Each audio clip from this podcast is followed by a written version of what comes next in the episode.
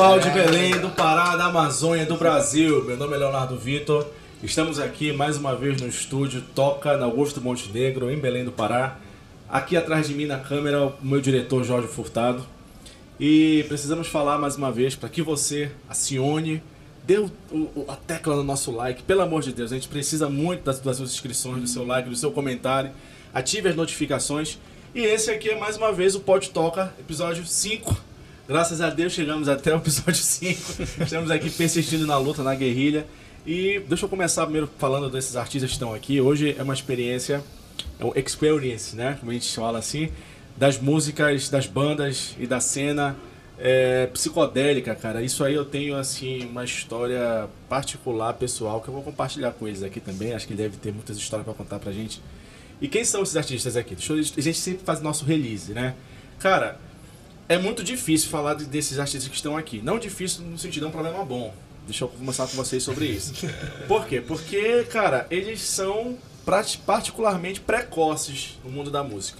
Eles mandaram um release pra mim, um release assim que é, me deixou completamente invejado pela história deles, em detrimento de passagens, de, de trabalhos gravados, de ideias. E é sempre assim, cara.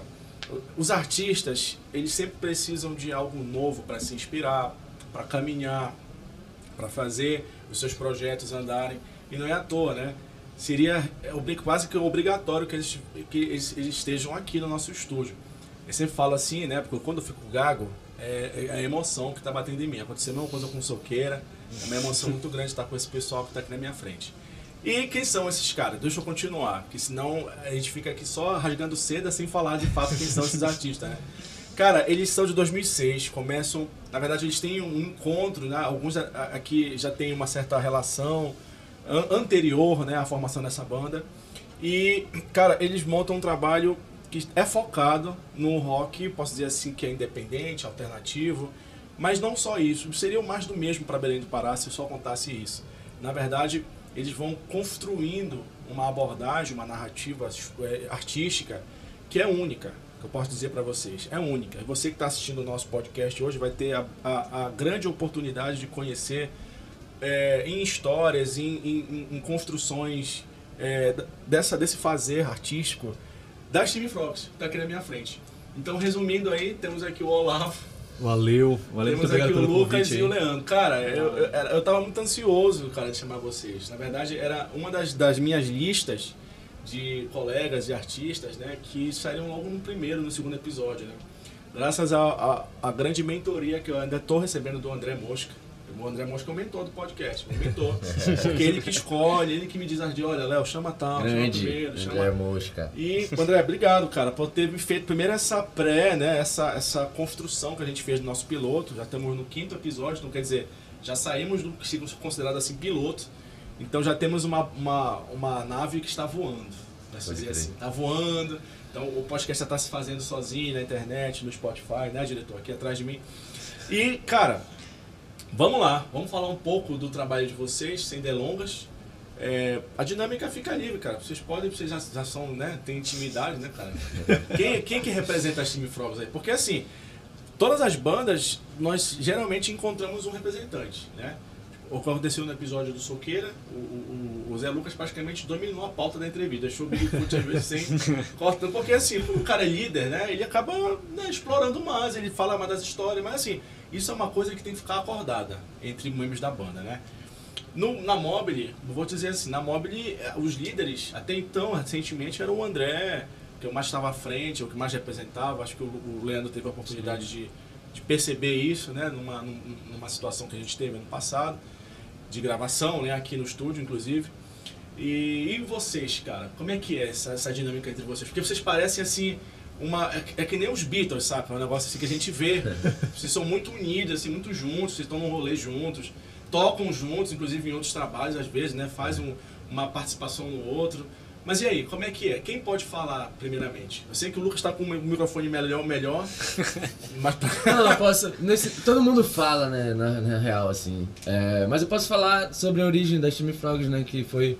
é, no caso, dentre nós três aqui, eu sou o único que tá desde o início de fato da banda, né? Que começou em 2015. Desculpa, É. eu errei, porque eu falei 2006. né? É, é a cerveja já, né? pois é, mas comecei em 2015, as Time Frogs. E é, desde então a gente tá na terceira, quarta formação, né? Mas a galera, a gente já se conhece desde muito antes, assim, das time, né? No caso, a gente se conhece a vida toda. e o Leandro, a gente já se conhecia, já se trombava nos rolês e tal, por Fala aqui, um por pouco por mais assim. desse papo aí de conhecer a vida toda. Por que vocês são irmãos siameses? né? Não Mas A gente separados. nasceu juntos, separou só. É, A gente- nós somos primos, né, na, na realidade e tal. legal. É, às Se tu vezes não falar, esquece você- de falar sobre, Vamos falar sobre, sobre isso. isso. Mas é, nós somos primos e, pra quem não sabe, né? E aí a gente sempre, desde que eu comecei a me interessar por música, eu- a gente sempre tocou junto, né? O Lavo já, já toca desde muito novo, é, já tocava guitarra antes de mim. E quando eu me interessei por começar a tocar guitarra, foi ele que me, que me deu as primeiras dicas assim, e a nossa primeira banda foi juntos, né? E aí depois eu montei as time Frogs com outra galera e ali por 2017 saiu o antigo guitarrista, que era o Vitor Farias. E a primeira pessoa que eu pensei em chamar Meu foi primo, ele, né, né? logo. A gente já tinha tido outras bandas, já tinha é, músicas assim que não, não tava trabalhando ali na época, 2017, né? Aí eu, pô, vou chamar ele, né, cara? A gente já tem entrosamento. Sabe por que eu ia te dizer? Eu não tô te cortando, né? Porque eu lembro logo de umas, umas tiradas aqui que são interessantes. Talvez olhem na família, de, na família de vocês, né? Que é assim, sempre tem um primo que dá certo, né? Sua mãe fica sempre comparando. Ah, mas o seu primo fez concurso, não vai... Porra, olha aí. No teu caso não tem essa Nós chance, dois- né? nós dois demos Porque errado. seu primo tá na, mesma, tá, tá na mesma banda, né? Nós dois demos errado. O primo rico. O primo rico tá tocando junto, tá na mesma onda, né? É na mesma, pa- na mesma pegada, né? E como é que foi esse papo, cara, de tu ter influenciado? Tu é uma ovelha negra, então, da tua família, porque tu influenciou pro, pro mau caminho, tu desguiou teu primo. Mais ou cara. menos Como é isso, né? Tava, tava jogando muito videogame nessa época. Na verdade, é curioso, porque ele morando em outra cidade, que era Porto Trombetas, e eu aqui em Belém, Aham. a gente se interessou sem se conversar sobre, so- pelos mesmos sons. Legal. A gente se, con- se interessou pelos mesmos sons. E quando ele vinha nas férias, eu mostrava, pô, tu conhece essa banda aqui, Angra? Aí ele, pô, eu conheço também, pô. Conhece Xamã? Conheço também, mano. E Iron Maiden, tu tá curtindo? Eu também, mano. por aí mesmo. Porra, Foi e- engraçado também essa época, assim, porque, como ele falou, né, eu tava morando em outra cidade nessa época. Eu fui embora de Belém, eu tinha nove. Vinha só passar férias e tal, todo final de ano. E aí, mais ou menos, esse período antes, já perto de eu voltar, né, pra fazer federal e tal, eh, eu voltei com 17 pra Belém. Então, perto desse período, assim, de 15, 16 anos, a gente tem dois anos de diferença só um pro outro. Sou dois anos mais velho, né? E perto desse período de eu voltar pra Belém, a gente já tava assim muito conectado nessa parte de, de referências, né, de bandas que a gente gostava em comum. É, o Lucas estava começando a tocar guitarra, eu já tocava, mas tipo assim, eu não tocava há muito tempo, né? Eu tinha uns dois ou três anos tocando guitarra só. Já tinha tocado teclado antes e tal, mas guitarra mesmo eu tinha uns dois, três anos assim.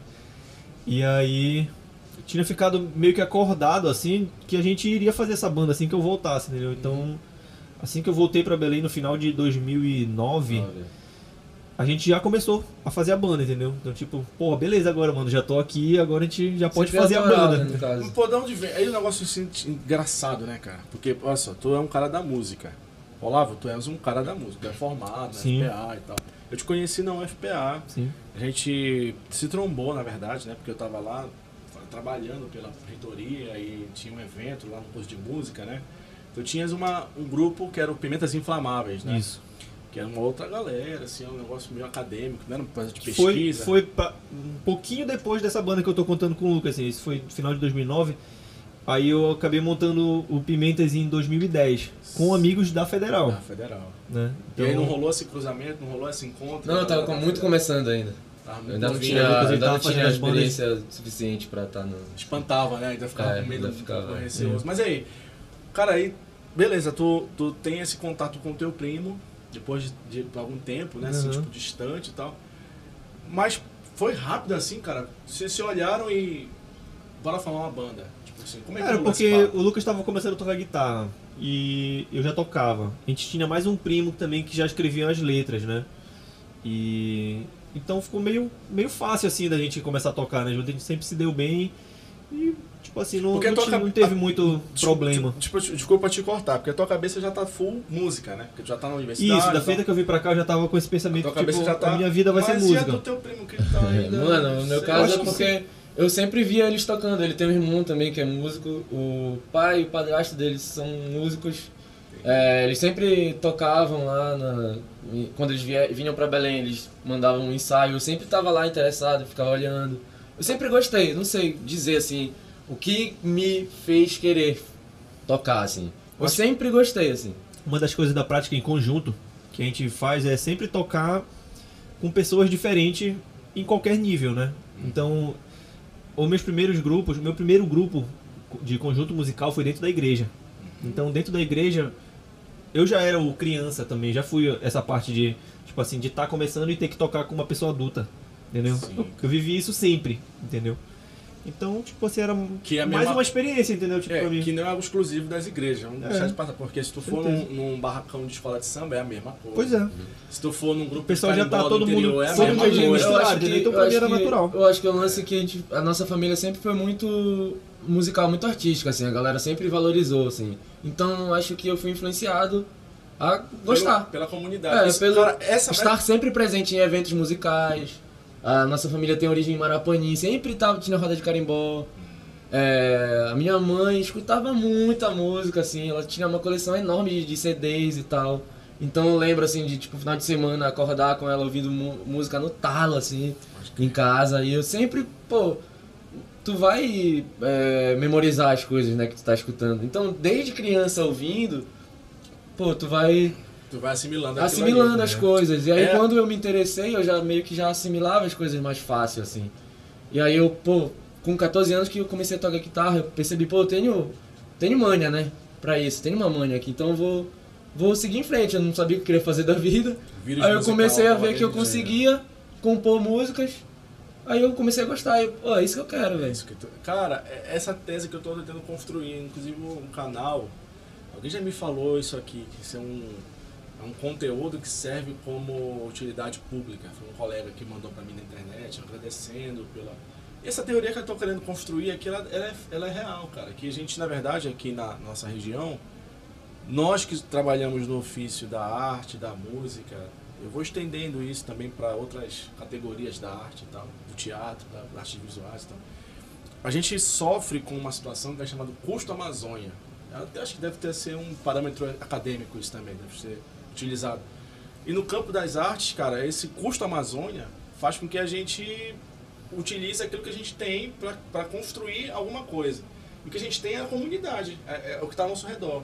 No teu caso é isso, né? Tu estava ali no contexto familiar, comunitário, de uma cidade do interior que respira música, porque Marapanim, cara, Festival de Carimbó é conhecido é no Brasil grande, todo. cara. É muito grande. Então, assim, esse contexto todo talvez seja uma das explicações do teu DNA musical, sabe? Tipo, tu tá sendo impactado todos os dias por, por aquilo ali, não se torna mais algo estranho, se torna algo até comum para tua identidade como indivíduo, né? Tá formando ali a música sempre teve presente, então vai estar sempre presente. É uma coisa muito doida isso, É, né? tá. Mas aí eu quero falar com o Leandro agora, porque tu é Meu primo. E aí, Leandro, tu és total Belém, né? Isso. E sou- aí tu vem de outro contexto urbano, também Isso. se inserido na música de uma, uma maneira diferente. É, Como é que foi o teu... na verdade, assim, com eles, né, com o Olavo e com o Lucas, eu acho que já foi um pouco mais fácil pelo, por eles serem parentes, né, e tal, um mesmo naipe de idade. Só que eu já fui mais diferente, assim, porque eu não tinha ninguém na minha família que queria ser músico, né. E eu, desde cedo, já despertava essa vontade, assim, né. Eu lembro que com 9 anos, 9, 10 anos, eu já pedia pro meu pai para eu ter um violão e tal, e com muito custo, muito pedido, muita tese, aí consegui ganhar um com 11 anos mais ou menos. Aí da, daí pra frente fui desenrolando tudo sozinho, é, enfim, com revistinhas, né? Revistinhas da ah, época. revistinha foi uma salvação Aí, pra gente. isso, aí logo em seguida veio a internet bombando, né, com tudo, Cifra Club e tudo mais. Aí é isso, é mais ou menos assim que eu, que eu me inseri no, na música, né, que eu comecei a... Mas aí como é que tu encontra essa galera aqui do barulho? A Cara. É, Ele já tinha tido umas 300 bandas antes, tá?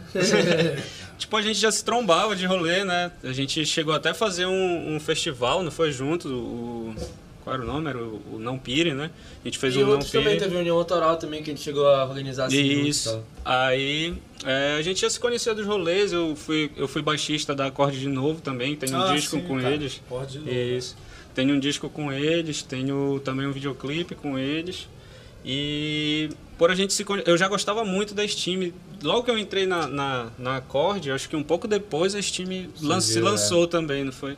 Então, por a gente já andar pelos mesmos rolês, eu já curtia muito o som dos caras, já ficava, "É, porra, caralho, que! E pra quem não sabe, a Steam assim, ela né? começou em Coraci, né? Ela Isso. começou em Coraci e o Leandro é de Coraci. Isso. Eu, eu lembro que no, no show de vocês, que você. Foi, acho que foi o primeiro show de vocês, eu deveria ter. Acho que foi o segundo meu com acorde que a gente estava fazendo. Estavam fazendo, né? Aí foi no mesmo evento. Aí é, foi passando os anos e tudo mais, né? A gente construindo aí o que, que tem que construir, ser construído na música.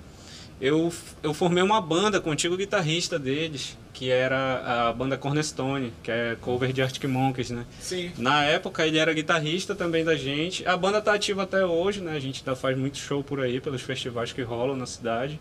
E é, eu acabei criando até uma amizade com o Vitor, né? Também não bora se gabar. Então, assim, tu és um cara da noite. Então, um músico da Isso, noite. isso. Um Profissionalmente. Isso. Profissionalmente, tu encontraste eles tocando na noite. Também tocando na noite. E principalmente dentro da cena independente. Na cena foi, autoral, foi o que isso, mais juntou, assim. Isso é uma coisa muito doida, porque assim, eu já tive a minha carreira de músico da noite, assim, hoje eu não tenho, vou contar a verdade, não tenho saco, não tenho paciência pra ficar me atualizando de repertório, que tem isso, né? É, tem que tem. atualizar. Tem que estar o tempo todo atualizado. Não, não É um trabalho. É, um trabalho. Isso, isso é um trabalho, né? É. Tipo assim, mas o músico da noite, cara, e aí a gente. A gente. Eu retorno aqui o papo que eu tive com o Gaia. O primeiro episódio, né, diretor? Né? Do Delita Pavone.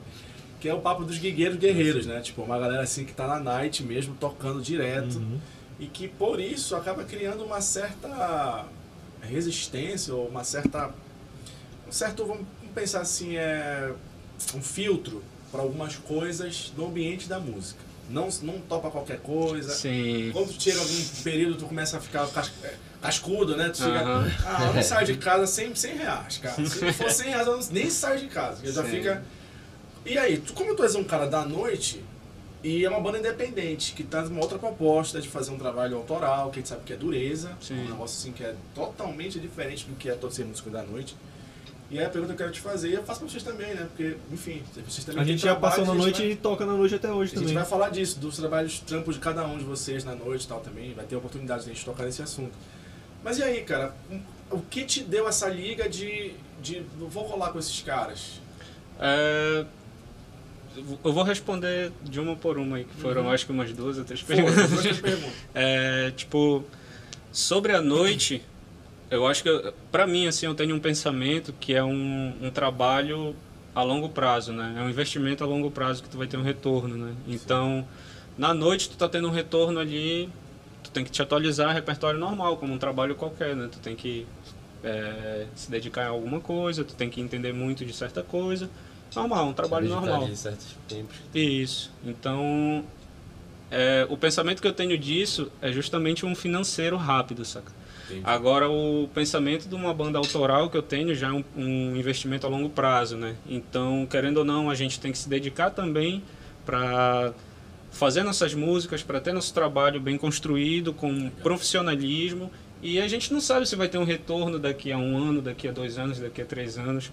E a gente faz isso por amor também, né? A arte. Posso então, só te interromper? Sim, pode. Tu pode falar resumidamente isso que tu acabou de me dizer para aquela câmera do diretor? né? Ah, sim. Porque tu tá falando isso para outros músicos que estão assistindo o nosso canal, que talvez não tenham essa mesma visão que tu tem, isso é importante, é uma lição que tu tá dando. Pois é, cara. Então.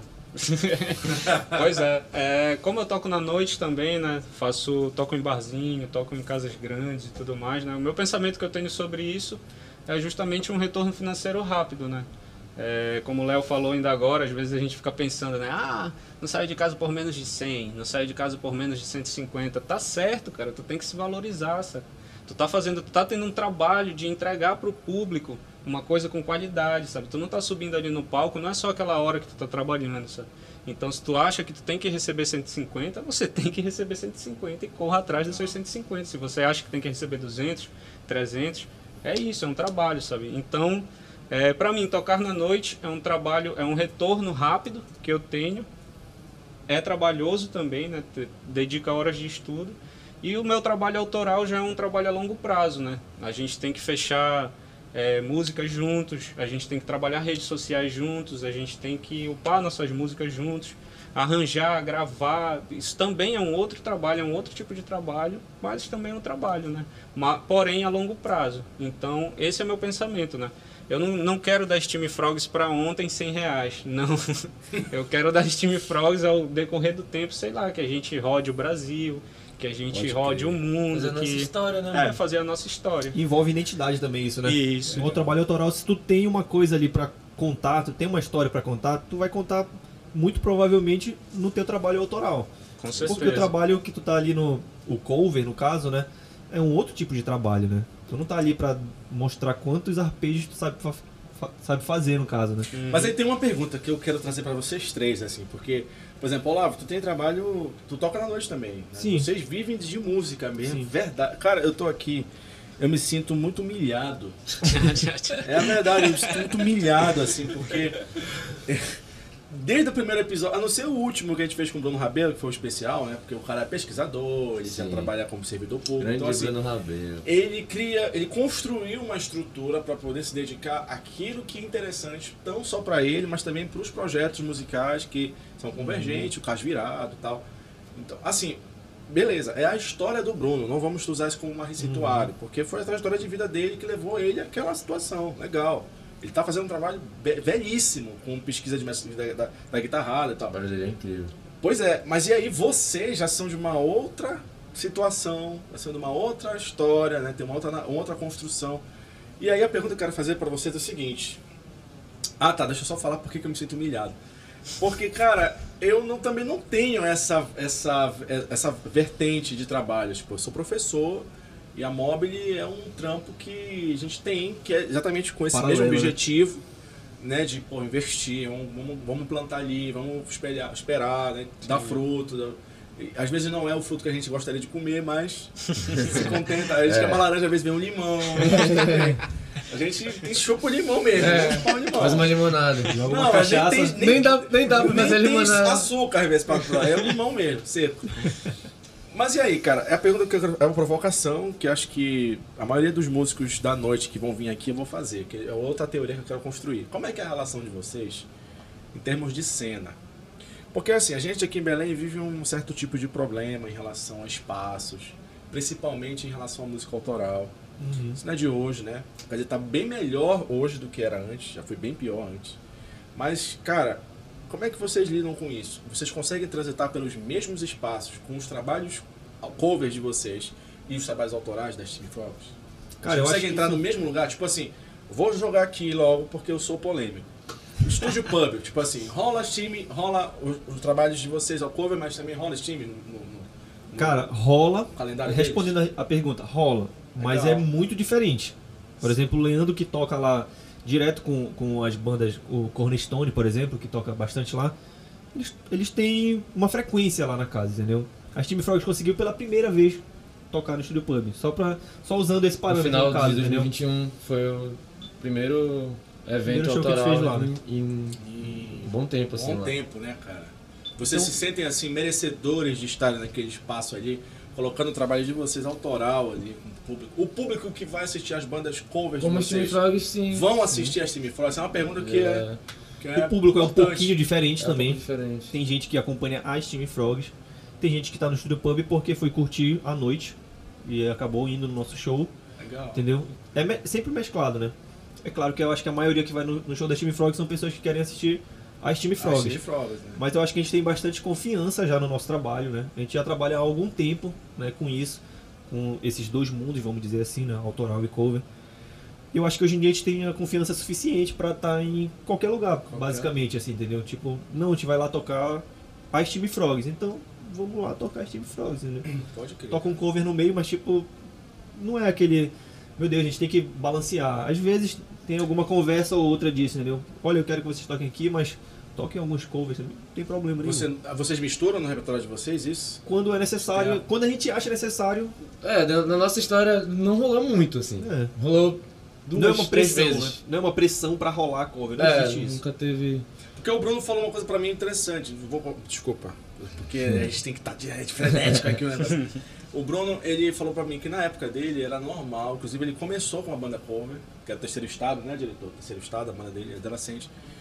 E, mas assim, na, na cena local, inclusive, era um conselho que os músicos davam. Tipo assim, você tem uma banda autoral, faça um repertório de cover, que aí no meio você joga suas músicas e tal. Mas acho que hoje o rolê Esse pensamento já não existe tanto, não. caducou, né? Já não existe tanto. Ou você faz Na, seu- as times, como eu falei, é, nas Time Frogs, se a gente fez três shows tocando cover, foi muito já. Eu não lembro de ter mais do que isso, assim.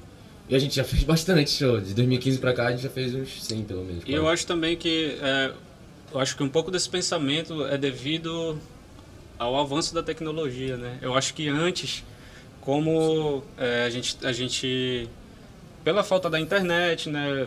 é, a gente tinha que comprar discos e tudo mais para poder ouvir novos artistas ou aquele artista que a gente que a gente gosta. Então, uma banda se lançando eu acho que seria mais fácil ela atrair as pessoas com uma música cover e no meio botar a autoral dela. Então aí tu vai mesclando, né? Só que eu- hoje em dia, com o avanço da internet. Hoje em dia as pessoas que- conseguem ouvir as músicas Isso. autorais antes de ir pro show. Isso. Antigamente era mais difícil.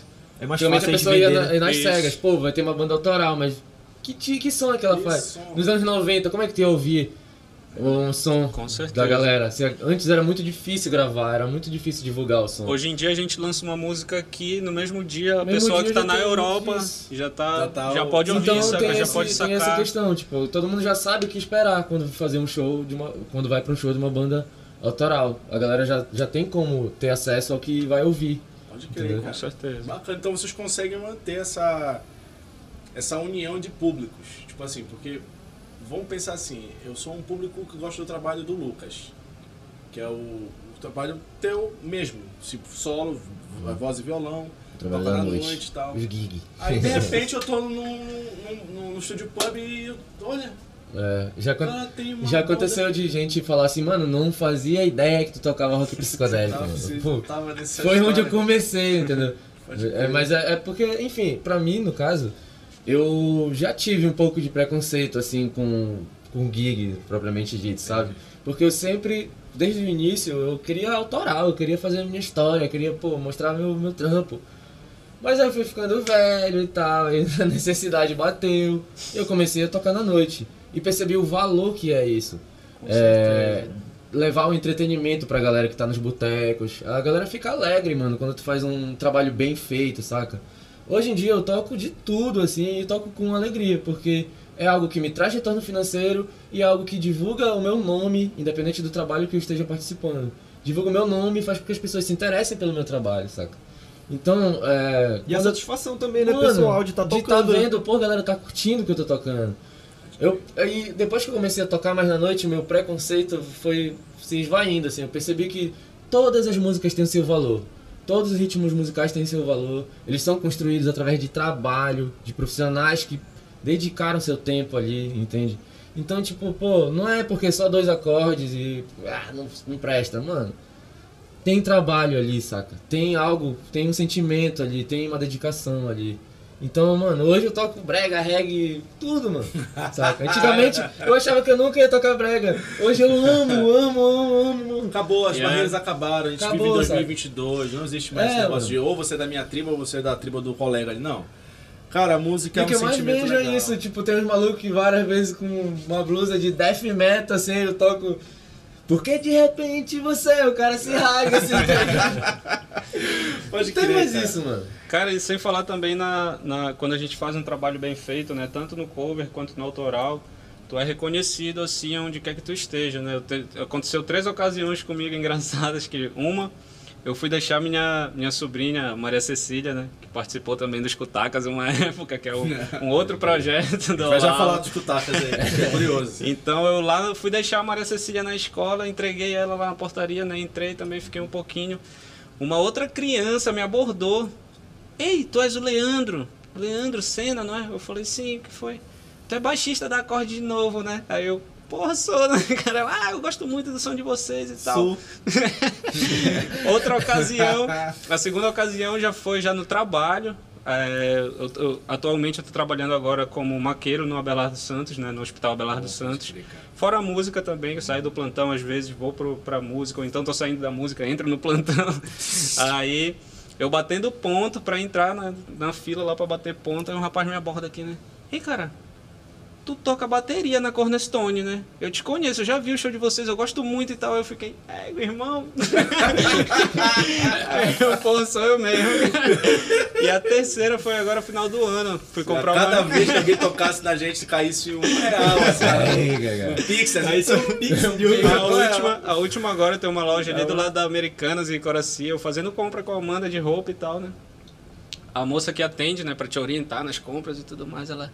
Ei, cara, aí ela chegou comigo, né? Eu já, já achei ela mais descolada, assim, né? Ela já tava com um lado do cabelo raspado e tal, né? Ah, era. brincos, Ah, roqueira, alternativa. alternativa. Aí tu já fica esperando Aí ela- se ela vem. Essa, essa aí me conhece. Aí ela me É, abordou. o braço. Tu não é o baterista do Iron Maiden, mano?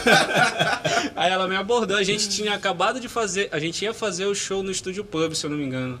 Ou tinha acabado de fazer o show, alguma coisa assim. Aí ela me abordou, cara, tu toca na Steam, tu é baterista, é, eu ia pro show de vocês, então, porra, não deu pra eu ir, mas, porra, eu gosto muito do som de vocês. Então eu Isso quer fiquei, dizer que tem um "É, cara, o mais famoso que os outros. Ele é mais né? famoso, Cara, que geralmente na banda é o vocalista ou o guitarrista. que Batera, são- batera, batera. Mas no teu caso é o batera, né, cara? Você Os caras que estão falando aí. É uma equilibrada, Não, mas mas é é, prático isso. é, porque- é muito firme, tipo, a Steam Frogs é, o- é o trabalho que, que eu sou mais reconhecido também, assim, sabe?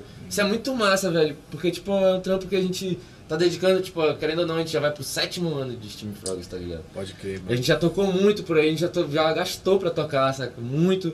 E tipo, já veio assim, adolescente. Uma vez eu tava num rolê, num festival Outros Nativos, inclusive, assistindo a galera tocar. Aí veio um moleque assim, acho que ele tinha uns 14, 15 anos. e- Aí ele ficou do meu lado, assim. Eu percebi que ele ficava me olhando, sabe quando o cara fica te olhando? E não sabe. Tá, tá, Pensando como olhando, falar, né? Como abordar, olhando, né? Saber. olhando, aí eu, eu olhava pra ele, aí. Aí uma hora eu falei, é, é, tu, tu é músico também, mano? Porque eu imaginei que ele, tipo, talvez quisesse falar alguma coisa sobre isso, cabeludinho, camisa de rock. Eu falei, tu toca também, mano? Aí, aí eu fui falar assim da banda que tava rolando, né? Aí ele, pô, eu toco, velho. Aí, pô, bacana, tu mora aqui perto e tal. Eu que puxei assunto, né? Aí depois, pô, mano, eu tava te olhando.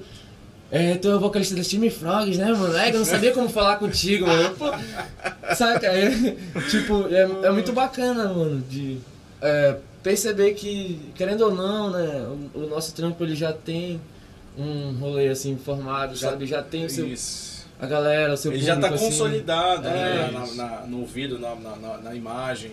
E eu quero falar disso, aproveitando que você está falando sobre essa questão imagética, de falar dessa, dessas maquiagens. Cara, vocês chegaram, como é que é esse papo? Na verdade, várias perguntas aí pra gente avançar aqui no nosso de- Bernardino. Olha aqui, ó. Sim, calma, não. Pô, você acabou de revelar que ela tá atrás da câmera aqui, ó. Aquela técnica aqui. né? Agora ela já pode falar, que ela tá aí, já disse que ela tá aí, então ela, ela pode falar. Ela vai falar alto, mas vai vazar a voz dela aqui de boa. Mas ó, cara, é o seguinte, duas perguntas. Primeiro, que é uma curiosidade assim, besta, primária, né? Por que Steam Frog? Qual, por que de onde vem esse nome? Primeiro, calma. Calma. E segundo, como é que vocês é, tiveram sucesso? Porque assim, cara, a gente teve uma linha entre o, o, entre o gro- o grotesco, o brega, brega cafona ridículo, né? E o sensacional, fenomenal, inovador, show. Vocês chegaram no sensacional, fenomenal show. muito obrigado, mano. Com isso, Valeu. com essa maquiagem, com essas construções assim de, de, de palco que vocês têm, né? Do labirinto, assistir o show, tá, tá no, no YouTube. Inclusive vai estar no card do vídeo já os links dos shows, dos discos, de materiais de vocês, pra galera ir assistindo ao decorrer da entrevista. Inclusive, pare de, pare de assistir a entrevista se você puder agora. Nesse momento, Saia e daqui do podcast, vai direto. Vá direto no card do vídeo que vai aparecer aqui para que você assista o show ao vivo deles, cara, no Teatro Margarida Esquivazapa, não foi você gravado, não sei. Aí depois Tem- desses 40 tem- minutos tu volta pro podcast, Isso, depois você você volta. como se nada É, tivesse não. acontecido. Gente, mas a internet é assim, o cara para, eles assistem um pedaço, assiste outro. é. Abre uma nova aba. a gente não tá na televisão. né? Internet é vida. Graças a Deus a gente não tá na TV. Então, assim, é, essa pergunta, né, do porquê Steam Frogs, de onde veio da origem do nome, né? E de onde veio essa motivação de vocês de criarem essa, essa, esse visual, né? Na verdade, que é o que a gente chama de, de figurino, né? Também envolve isso. E se isso, na verdade, impacta ou não a necessidade de vocês, a partir daí, de estarem obrigatoriamente com isso. Isso atrapalha ou não, se isso é uma coisa de boa, normal, se vocês se dão bem. É da, foi da escolha é, coletiva ou se for orientado pela produtora de vocês agora está aqui atrás, que vocês acabaram de dizer que ela está aqui atrás. Eu, é, então, sobre a origem do nome, né?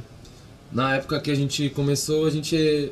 A gente sempre foi muito influ- influenciado por bandas internacionais e tal, né? Led Zeppelin, The Doors, essas coisas Sim. do rock clássico, né? Do, da psicodelia dos anos 70. E também das bandas que estavam surgindo na neopsicodelia, né?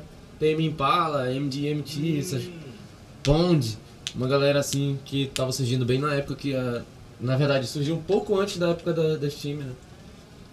E aí assim, a gente chegou a fazer uns ensaios na época e com outro nome, mas a gente já sabia que era um nome provisório assim, que era Balas Frenéticas assim. né? aí a gente sabia que era um nome provisório porque não era um nome bom.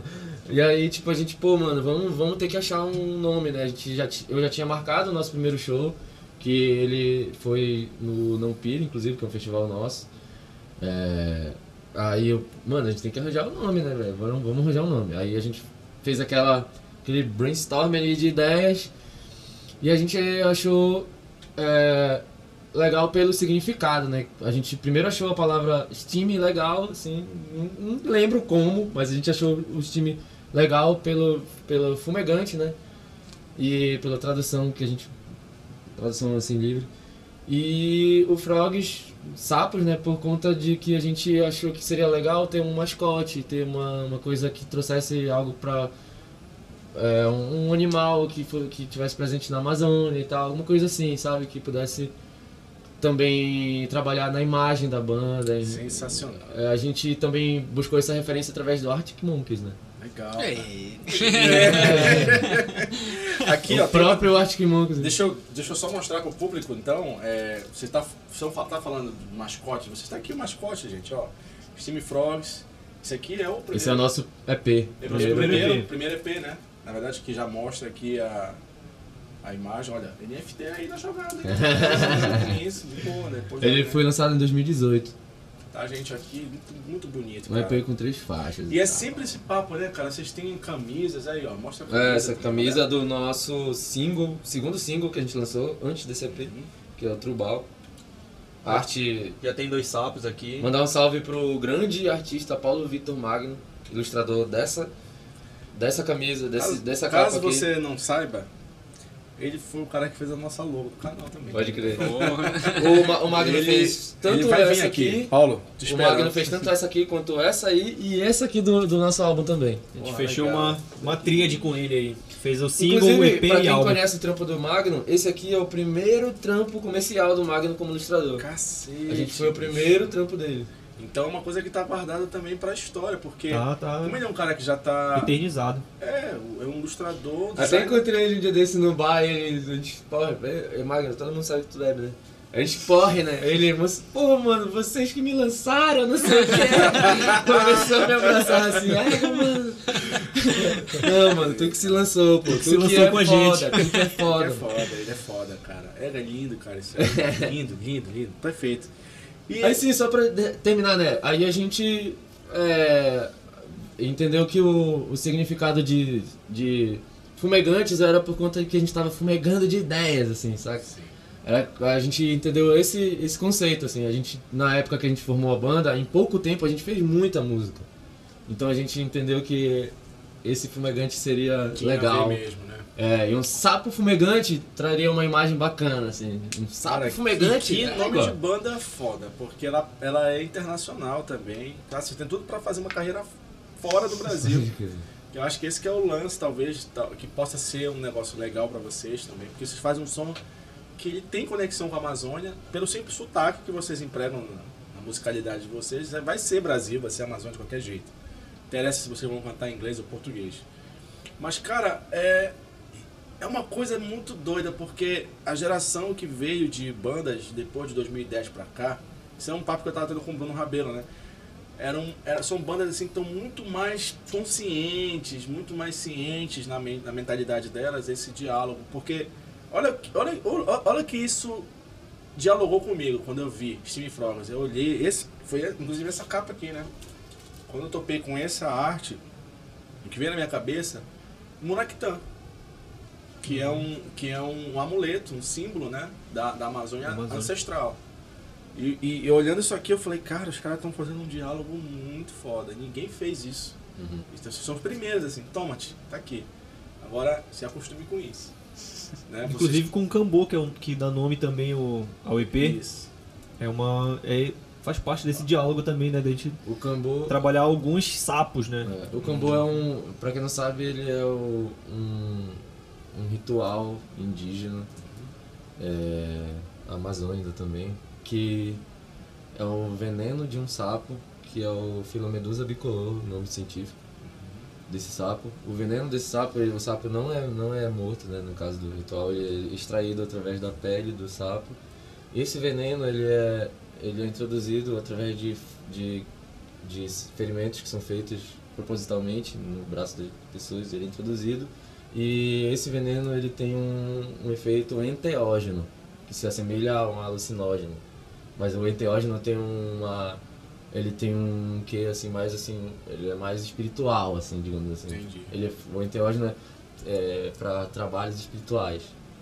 E aí eu tive contato com o Cambô e aí a gente Tipo um É. processo de purificação, né? Que é, o pessoal um processo passa. de- Vocês- Ele é um processo de. Ele é, ele é muito usado assim pra, pra espantar o panema, como a- a- as comunidades chamam. O panema é quando tá tipo anêmico, sabe? Fraco, sem força pra fazer as coisas, ou quando tu tá, é, sei lá, se sentindo meio assombrado, talvez, assim, de, com medo de estar sendo perseguido, espiritualmente Fosco. falando, esse tipo de coisa. Quebranto. Tipo um azar, né? É, e aí tem esses dois, esses dois, assim, essas duas utilidades. A galera, inclusive, usava muito pra, antes de entrar na mata pra caçar, né? Às vezes os indígenas passavam dias na mata, né, caçando. Então eles, antes eles faziam esse ritual pra se ficarem mais... Tirar toda a impureza, né? Isso, mais Já puros e ficar- mais fortes e tal. Pode crer, cara.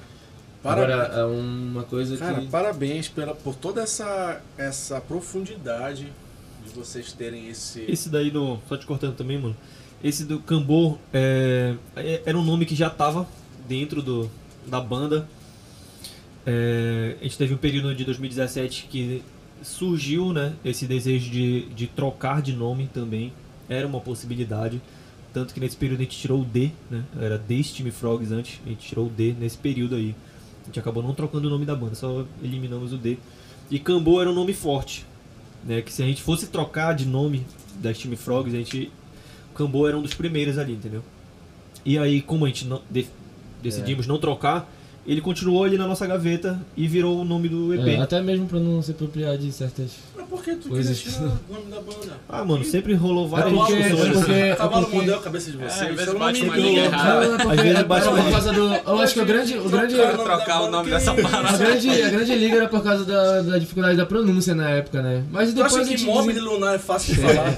Não É, é. depois a gente É, tal. trava a língua, móvel.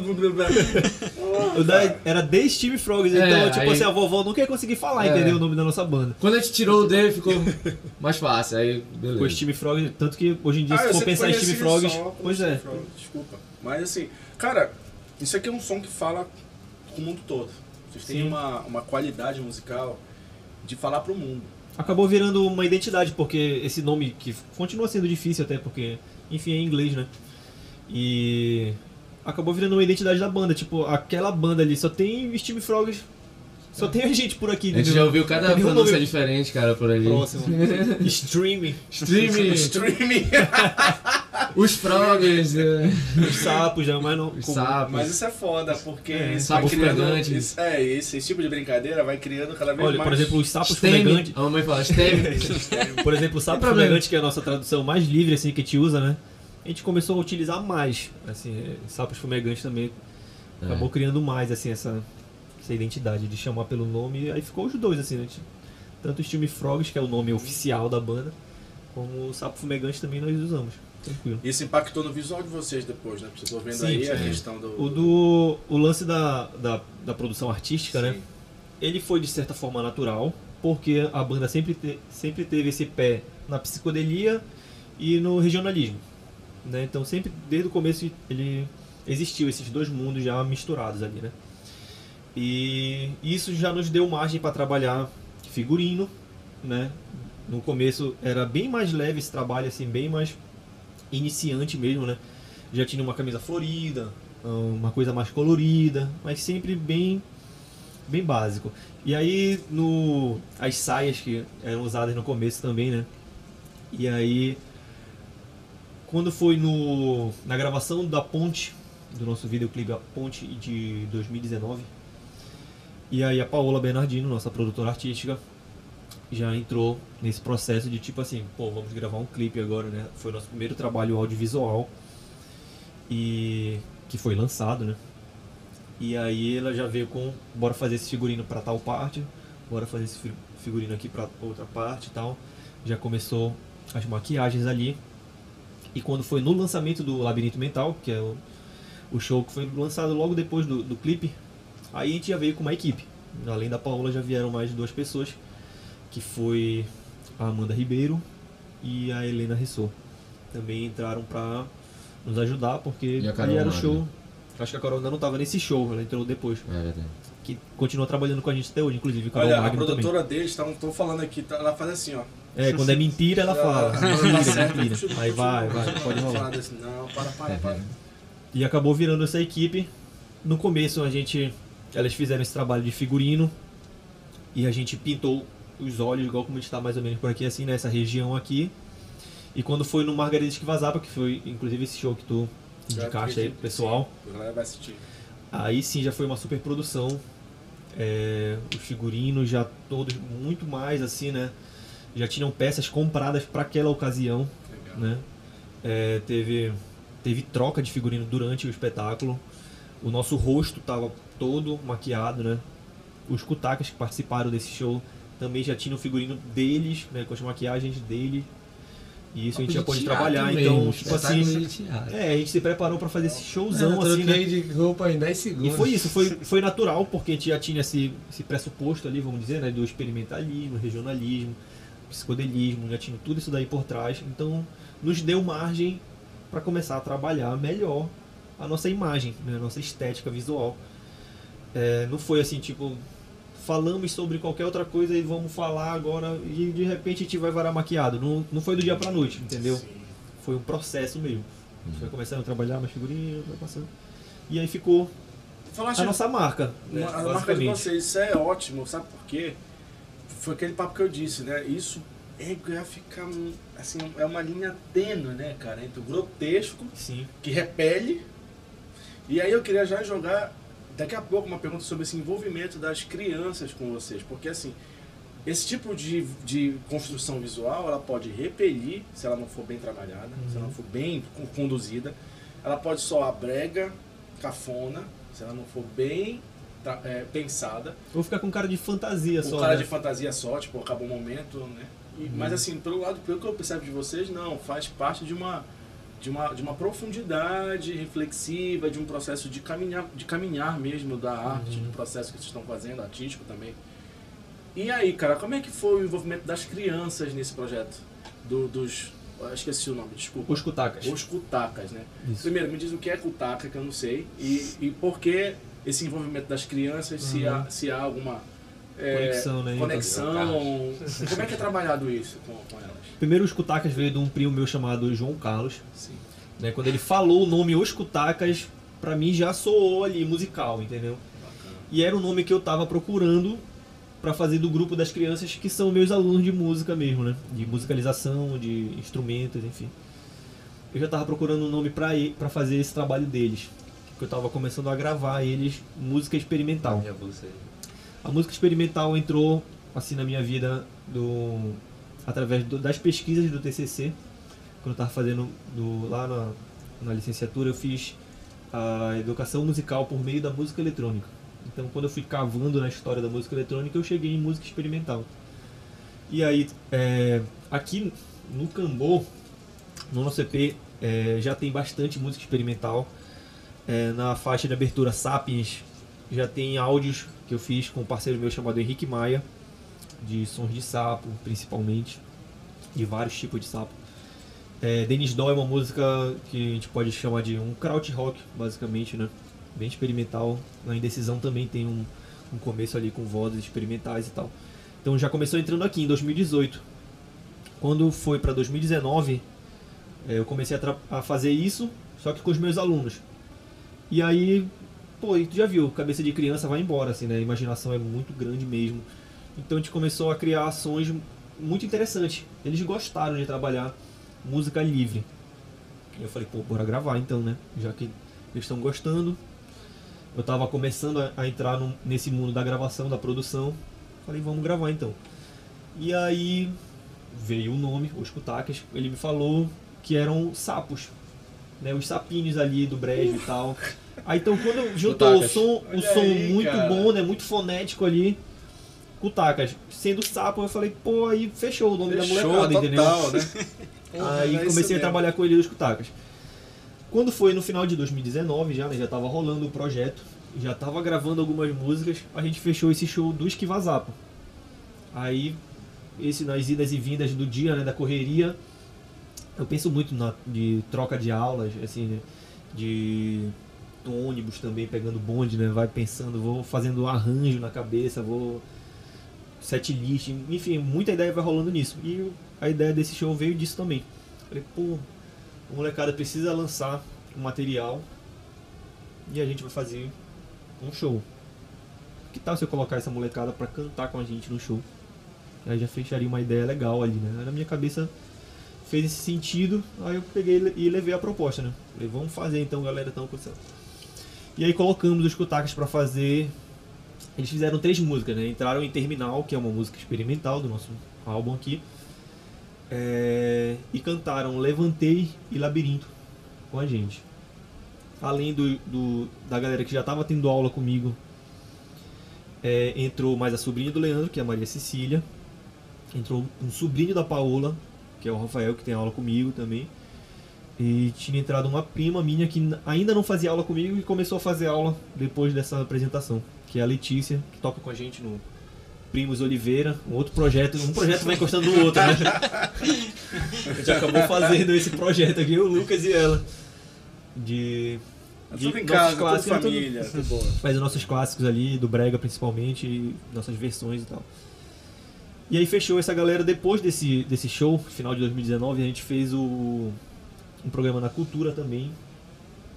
É, logo depois foi quando eu comecei a, a compor música pros Kutakas né, pensando nele já, né? A gente chegou a lançar uma música dessa, que se chama Eu e os Kutakas. Inclusive gravado aqui no Estúdios Toca. Legal. Muito Aí, bom reconhecimento. O diretor claro, fica lisonjeado com isso. Gravamos aqui e lançamos no Instagram deles, dos Kutakas. É, todo mundo pode correr lá. Ele, o clipe ele mostra principalmente o, o, os batidores, assim, os ensaios cenas também dessa gravação na, na cultura, a brincadeira deles, os ensaios deles, enfim, é esse mundo deles, né? E desde lá eu vim, eu já fiz novas gravações experimentais com os Kutakas depois que eu devo lançar em algum momento que não está definido isso. E os Kutakas ficou assim, né? O, tem entrado mais Kutakas esse ano, esse, esse ano não, né? Final do ano passado, em 2021, a gente lançou hey Pai, que é um, um cover da cantora Isadora Pompeu. É, e agora. Já tá lançado? Tá na... Já tá lançado no tá na internet? Instagram, Facebook, YouTube, Rei Pai Os Kutakas. Vai aparecer no card do vídeo aí pra Isso. galera depois assistir. E, e no próximo mês, agora em março, eu devo lançar um medley do Naruto. Também uh, dos Kutakas. São alguns temas do Naruto, coisas que eu criei também lá pra dentro, pra arro arrojar né, o, o arranjo. E deve ser lançado agora em março deu um super trabalhão, porque eu também sou iniciante na produção, né? Já venho fazendo isso uns dois anos, dois, três anos, né? Bem iniciante mesmo. E tenho, assim, é, conseguido combinar essas ações de trabalhar com os alunos, né? Trazer musicalização para os alunos, ao mesmo tempo que eu consigo é, aprender é, dentro do, desse mundo da produção musical. Então, esse Rei hey Pai eu já gravei todas, já fiz todas as gravações ali, né? A mixagem e tal. Mesmo, sendo, mesmo sendo iniciante, eu já me propus a sempre querer melhorar e compensando esses dois mundos, né? Musicalização e Legal, produção. Cara. Posso te perguntar uma coisa? Tem limite de, de idade ou limite de turma para escutar? Tem limite de número? De, Não. De Sempre é então, é o que pô, tá rolando, né? Faz um anúncio pro pessoal aí, tipo, sim, gente. Sim, sim. Estamos... Você que é pai, mãe, avô, avó, responsável pelo, por uma criança, por um jovem, por um pré-adolescente. Entre em contato comigo, Olavo Nascimento, professor dos Cutacas, para você trazer aí o, o abençoado. Essa bênção que você tem em casa. São consagrados já, né? É. Todos eles, só, eu só aceito se for batizado, se não for batizado, não. Sacanagem. O trabalho dos Cutacas é sensacional, assim, né? Modéstia à parte, claro. Mas isso deixa eles bem livres, eles aprendem também, né? Tem kutakas que só participam dos materiais, né? Tem kutakas que tem as aulas semanais e tal. Além disso, eu também tinha esquecido de um muito importante, que é o Amor, né? Que uma composição do André Mosca, que a gente gravou com várias participações, Ah, né? sim, lá no claro. lá no ápice No ápice, né? no ano passado também, 2021, e eles convidaram os Kutaikas, convidaram a Dona Onete, pessoas da, da cena independente também, né? Thalia Sarmani. E os Kutaikas foram lá, colocaram as suas vozes. Vou te ajudar nessa divulgação. Você pai, você mãe, tira uma criança do celular, ponha ela. No celular também, que eu tenho várias coisas aqui no celular. tem, tem teclado aqui no celular também, se, não- se Mas se faça, tiver jeito, gente, mas faça ele usar um celular de maneira correta. é, a gente acha o meio termo. Esse é um trabalho tão, tão legal, cara, de arte. Posso dizer que é um trabalho de arte e educação, né? Sim, total. E isso direciona talvez para uma possibilidade de vocês também investirem nisso, né? De uma música para criança, música infantil, né? Sim. Porque esse, esse, esse nome Steve Frogs é um nome tão legal, cara, que pode inclusive Cambô ou Kutakas, Uhum. é um nome tão. Esses nomes são tão legais que eles geram um universo de, de possibilidades, cara, muito bons. De, alcançar várias unidades e tal, nichos. Esse é muito legal. Nesse álbum, na versão do álbum, na versão física no caso, né, eu quero dizer, já entraram algumas gravações dos Kutakas.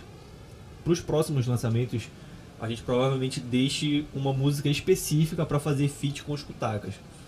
Entendeu? Bacana, cara. Assim como rolou no show, mas no show foi no show, né? Não tem registrado assim é, em álbum físico e tal. Ele, o Steve Frogs e os Kutakas ficou reservado pro show. Provavelmente aqui pra frente vai rolar esse, esse feat aí mesmo. Pessoal, estamos aqui mais uma vez no Estúdio Toca para falar agora do nosso grande anunciante. Graças a Deus conseguimos um anunciante. A gente, desde o primeiro capítulo, está aqui com as nossas águas e alguém nos- se apiedou da nossa situação e veio trazer. Quem? Na verdade, não foi alguém, né? Foi uma banda de rock em Belém, de metal, que é Inferno Nuclear, cara. A Inferno Nuclear está oferecendo esse café para você por 20 reais. Você pode acessar nas redes sociais da banda. O link vai estar na, na descrição do vídeo. Você pode ir lá depois se comunicar para pedir esse café. Esse café aqui, na verdade, ele é feito de grãos selecionados. Ele tem uma, é, acho que é a ordem arábica, no caso dos grãos, né? É um grão diferenciado do café que você compra aí na taberna do lado da sua casa, tá? Então e- e- ele, ele, ele, ele custa 20 reais, no caso, né? Você pode acessar esse café nas redes sociais da banda. E vamos brindar, né, galera? Pela nossa existência artística, pela nossa persistência também. Trouxe aqui e o pessoal da Inferno Nuclear, não contente apenas de dar o café pra gente, também trouxe essa belíssima cerveja aqui, Soldados do Mal, que é uma música da Inferno Nuclear, no caso. Acho que todas as cervejas que vão aparecer aqui nos nossos futuros capítulos tem a- alguma menção, algum trabalho da Inferno Nuclear. Então acesse Inferno Nuclear no YouTube, no Spotify, no Instagram, acompanhe os trabalhos dessa belíssima banda romântica de Belém do Pará, que faz belas canções, né? Para alegrar o nosso público. Vamos brindar então. Canções tranquilas, para nós Tranquilas, para curtirmos. vocês curtirem, né? A vida saudavelmente. gente, Vamos brindar aqui. valor. Inferno Nuclear é um- um- uma grande banda daqui de Belém, né? Inclusive, eu- eles estão no Carnival Diablo, que deve estar sobrar. rolando ou hoje ou amanhã, provavelmente. É, né? Isso aí. Carnival Diablo Show. também grande É porque o copo de dele metal tá daqui. Acredito Se que- der mais copo Eu saúde. acredito que essa hora tu vai, tu vai jogar essa, né? Porque o corpo dele tá mais alto. Então, gente, consumindo inferno nuclear, você fica radioativamente potente para qualquer coisa na sua vida. Cerveja top. Mano, essa cerveja é muito Futuramente boa, nós na vamos publicar outros materiais também de qualquer banda. Anuncie. Se tem aqui um espaço aberto para trazer o seu material pra gente, fazer com que a gente faça essa divulgação com um público maior. Talvez não conheça o seu trabalho. Você que é dono de casa de show, né, dono do espaço cultural, membro de banda, se tiver algum material desse, traga para nós aqui. O espaço vai ficar depois o contato nosso aqui na descrição do vídeo, para que você possa trazer o seu material pra gente, a gente fazer a nossa divulgaçãozinha, né? Básica, né? Mas é isso. Show, galera. É isso aí. Um abraço. Então vamos voltar aqui para nossa entrevista. Está quase no último bloco já para encerrar. Ainda falta muita coisa, mas está no último bloco, mas tem muita coisa para falar. Que era sobre, cara, essa capacidade que vocês têm de serem polivalentes, de serem, né, serem multiartes, né, de trabalharem com várias várias questões, várias é, bandas e projetos musicais aí na noite e tal. Então, vou dar abrir o espaço para cada um, já que o, o Olavo terminou o último, nosso último bloco. Queria começar contigo aí, Leandro. E aí? Então bora lá. É, atualmente, cara, eu tô na Steam Frogs, né? Sou baterista da Steam Frogs. Não sou baterista. Há três anos. É. Hoje, completa três anos. Três Hoje anos. completa Parabéns, três mais anos. uma vez, É mais três. Ê, Parabéns. Três anos de Steam Frogs. Leandro, que aguentou até agora. Vamos lá. E não só como baterista da banda, né? Eu sou técnico de som também da banda, Legal. sou diretor de palco da banda quando a gente precisa tocar num teatro, numa coisa grande assim, quem organiza é, como tudo vai ficar dentro do palco sou eu. E é, e também sou produtor da banda, né? junto com o Olavo. É, muitas das coisas que o Olavo sabe assim hoje, né, que ele falou agora há pouco, que ele é um iniciante assim no, no mundo da gravação, né, dessas coisas e muita coisa eu que ensinei para ele, né? Eu via a necessidade, a necessidade que ele tinha, né, a vontade que ele tinha também. E, porra, é, eu acho justo compartilhar o conhecimento, né? Então, o Olavo, muita coisa que. Até hoje, né? Quando ele tá com alguma dúvida, não só sobre a gravação, sobre o computador dele, às vezes dá pau. Ele, pô, Leandro, minha placa não tá reconhecendo. Aí eu reinicio a parada. Aí eu vou ajudando ele assim. Enfim, na Steam Frogs é, eu assumo essa função. Eu também tenho uma outra banda chamada The Used Box, que eu sou baterista, né? Essa banda já tem uma pegada assim mais rock, é um rock alternativo mais gringo assim, sabe? As letras são em inglês e tudo mais, né? Tô, tenho essa função só de baterista nessa banda. Tenho a, a minha querida Cão que Fuma também, que porra, Poxa, me tira, Cão me tira assim dos me Gente, deixa a Cão que Fuma é uma outra banda romântica de- que faz belas composições e, por coincidência, hoje, temos dois integrantes aqui, a- Por apesar Frogs Dois tá aqui, né, terços da conta que fuma tá aqui. Que é o Leandro Senna nosso diretor aqui, que está atrás Isso da câmera. mesmo. Que é um grande mentor da Kung que Fuma, na verdade. E vai rolar Pod Tocas é, Kung que Fuma para Um diretor. Um diretor. Um diretor. Tete a tete, o diretor com- falando para você que está aí em casa todas as suas impressões sobre o que ele acha que é música em Belém, sobre também o que ele acha que é cultura do Pará. É um. Eu já falei pro Jorge aqui, ele é um cacique. É, tem algumas pessoas que são caciques da música. Cacique é um. punk. Cacique punk, mas é um cacique. É um cara que já tocou, já passou por um monte de trabalhos. Então tem uma experiência absurda, né, de música, de vida também, a nos transmitir aqui. Então, Jorge Furtado, você está convocado. Você está bem aqui atrás. para vir pro próximo Pode Toca. Ok? Continua lá. Pra Pois vir, é. E a live. pra Ah, eu comparecer ao estúdio. Gente, vai ter a live do Kung Fuma. é, Foi um trabalho também feito pelo Leandro, né? Tô, já tô carregando cedo aqui, o diretor. Mas é uma live que tá muito boa. Eles gravaram num, num estúdio, não foi? Assim Foi. e tal. E, cara, tem que ter, né? Tem que rolar, vai ter que rolar. Pra lançar a live, você vai ter a publicação desses comerciais, o teaser da live do Kung Fuma, é, ao intermédio dos comerciais do nosso canal aqui do Pod Toca, tá? É isso aí, galera. Continua. Enfim, né? Toco no Cão que Fuma também. No Cão que Fuma me deixam livre pra, pra fazer um rock bem, bem podreira mesmo, às vezes. Quando não, a gente toca do nosso jeito, né? Da- Enfim, o Cão que Fuma é uma banda de rock com uma pegada punk, MPB e vem-te embora. Tudo junto. Isso. Queria inclusive mandar um abraço aqui pro nosso baixista Arley e o nosso guitarrista e vocalista Jorge Furtado. Que porra, sem esse cara na minha vida. eu- Se esse cara não ele, teria que, nem... ele que me dividiu as águas, assim. Além de ser Enfim. meu sogro. Abração, abração meu sogro. Tem que fazer média, né? senão não vai rolar dote. Enfim, Cão que Fuma é nós. Tô no Cão que Fuma. é, ainda ativamente com a Cornerstone, né? Desde meu, hoje, hoje eu tô com 29 anos e eu tenho a Cornerstone, que é o Arctic Monkeys Cover, né? Aqui em Belém desde os meus 18 anos. Fui fundador também da banda. Cara. Já tem aí uns 10, 10 anos, 11 anos mais ou menos a banda e tá aí na ativa. Sempre, né, que tem festivais e tudo mais, mais alternativos, né, indie rock. A gente tá no meio. É, e fora isso, também sou músico profissional na noite, né?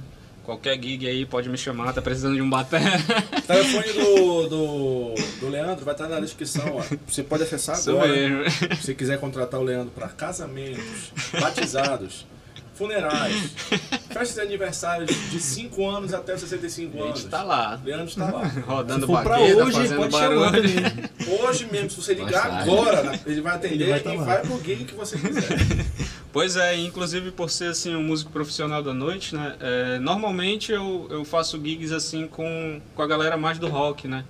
Mas também toco outros estilos, toco brega, toco carimbó, toco a rocha O e telefone tá ligando aí, É, né? pois gig, é. gig, gig. Ó, dinheiro. Inclusive, vou sair daqui do podcast, já tem um show marcado também que vai ser especial Marília Mendonça, outra vertente aí de um músico profissional, Brasília né? Day em Nova York. Enfim, é isso aí, cara. Toco na noite, tô com vários projetos autorais.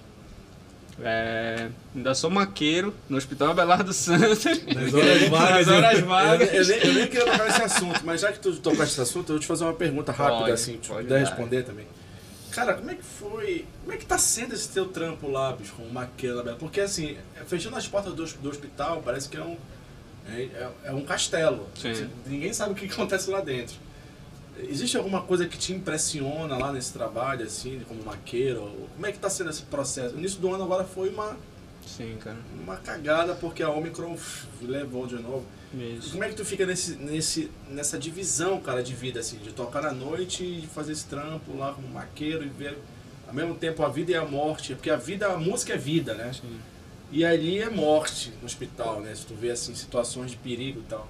É uma pergunta pesada, mas é esse momento É. meio pesado.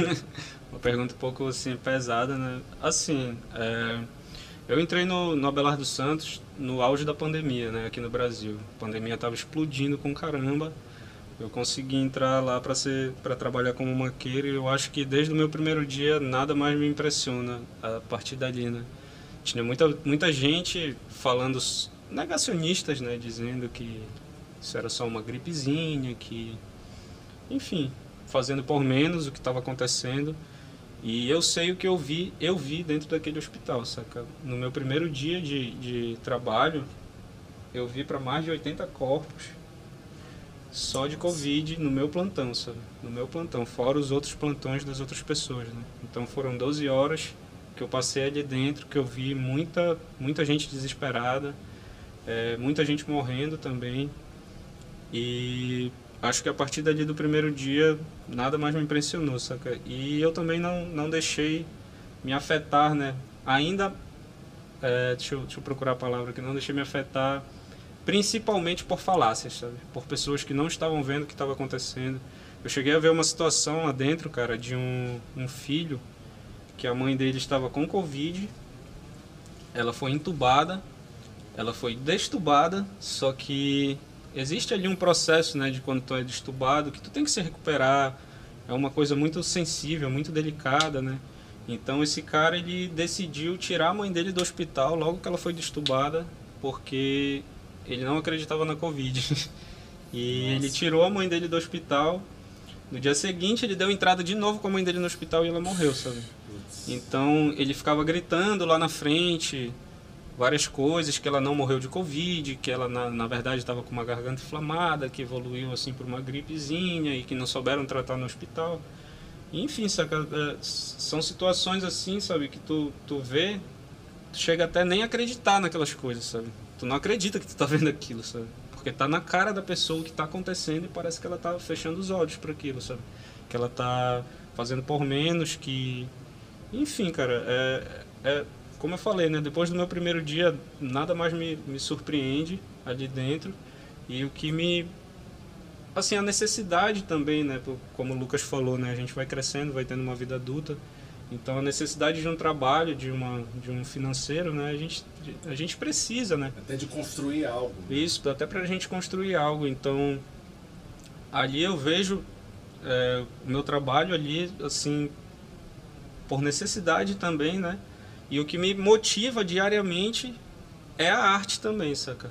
Eu não, não estar longe disso, eu não esquecer a arte porque eu tenho um emprego. Porque Não, negativo, cara. olha, o cidadão vai se Isso. afunda Então, e fica na vibração da mesma Isso. energia do lugar, saca? Com certeza. Então, por mais assim que às vezes seja cansativo, né? O meu final de semana, às vezes eu tô saindo do plantão, tenho que ir fazer show, ou então tô saindo do show, tenho que pegar o plantão. Eu acho isso cansa cansativo, acho, mas eu acho gratificante também, saca? Porque ainda assim eu estou envolvido na arte, ainda assim eu não, não tive que parar a arte para ter que estar tá em outro lugar, para ter que estar tá fazendo outra coisa, para ter que não. Eu consegui conciliar os dois e é uma motivação a arte para mim, saca? É, é, é olhar para na verdade, é eu, eu me sentir olhado por ela também, saca? Eu olhar para a arte, eu me sentir olhado por ela é uma atração que, que eu tenho desde sempre por ela e é a minha motivação diária também, né? Ser, estudar o que eu gosto de estudar, estudar a minha bateria, estudar a produção musical, estudar outras coisas e enfim, né? A vida do artista, às vezes a gente tem que se dividir, né? Como tu é um contrabaixista, mas também é professor, professor. né? O Olavo também. Pai, porque pai também é uma profissão. Isso. enfim, né, cara? Eu acho que assim, esse. É muita onda lá no hospital, cara. É muita onda. É cara, muita onda, mas... Eu quero dizer uma coisa pra ti, assim. É... Muito obrigado pela tua persistência, pela Com tua certeza. resiliência, porque a gente tem que ser resiliente, né? Com as, com as pessoas e com as situações. E que isso sirva de exemplo, de ser, esse relato, para as pessoas que estão assistindo nosso canal, né? A levar mais a sério. Com certeza, cara. A levar mais a sério a vida, sabe? Porque a gente, a gente é tão incluído em alguns debates infrutíferos, sabe? Colocado em, algum, em algumas situações que na verdade a gente não deveria estar passando, mas a gente passa porque a sociedade nos coloca nela, sabe? Às vezes, como esse negacionismo, como tantas outras aí, que na verdade é, é do, do ser humano, sabe? A gente, a gente poder se compreender mais, sabe? A gente está falando de música aqui, de musicalidade, de, de trajetória musical, sabe? Coisa linda, coisas lindas aqui. Tipo, vocês três são lindos, cara. São bonitos, assim, a história de vocês, a, a trajetória de vocês, sabe? E às vezes a gente passa por algumas situações que são tão escrotas e ruins, assim, que tentam ferir a nossa biografia, sabe? Como essa da Covid, sabe? Tu tá no hospital ali, tu fica. Tu não pode reagir, mas também se tu não reage, tu sente moralmente que isso é ruim para ti como indivíduo. Pô, eu tinha que falar, eu tinha que dizer alguma coisa pra esse cara. Com certeza. Fica com a mão travada. Então, assim, que a música seja, assim como sempre está, como está sendo para vocês ainda, esse canal que vocês podem usar para expressar todo esse sentimento que fica entalado na garganta de vocês por essas situações que a gente passa, né, no dia a dia. Beleza? Com certeza. Pô, até te agradeço por isso, viu, esse relato aí. E vou passar pro, pro, pro Lucas. E aí, Lucas, quais são os teus trabalhos? É, divulga aí, faz, venda, venda seu peixe. Né? Seu número também vai estar tá na, na descrição do vídeo. Peraí que eu tenho que tomar até um gole aqui. Cara. É, a gente tem que se preparar para essas coisas. Então, é, eu sou integrante da Steam Frogs né, desde 2015. sou vocalista e guitarrista. É, atualmente eu também tenho uma banda autoral é, chamada Brea Soul, que é uma banda de soul, funk, de groove, né? Assim, em geral, gente toca reggae também um pouco. E a gente faz shows assim, mesclando música autoral com tributos a grandes medalhões assim do estilo, assim, tipo Tim Maia, Jorge Ben, é, até é, James Brown e tal.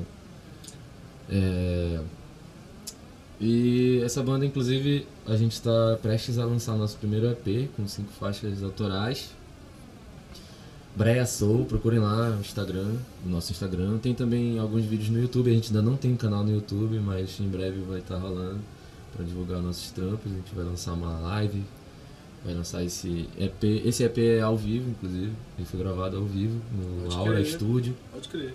Lá no Aura Studio do grande batera Breia Soul é? Breia Soul. Não, mas os integrantes. Os integrantes sou eu, né? Vocalista e guitarrista, Sim. o Lohan Vale, que é guitarrista da Farofa Tropical. Olha isso. O Charles Santana, que é baixista de trocentas bandas, dentre elas o Alvite Penoso. pois é, o, o Lohan e o Charles e o David, que é o percussionista da Soul, eles têm também uma banda espetacular, que é o Aves Lunares.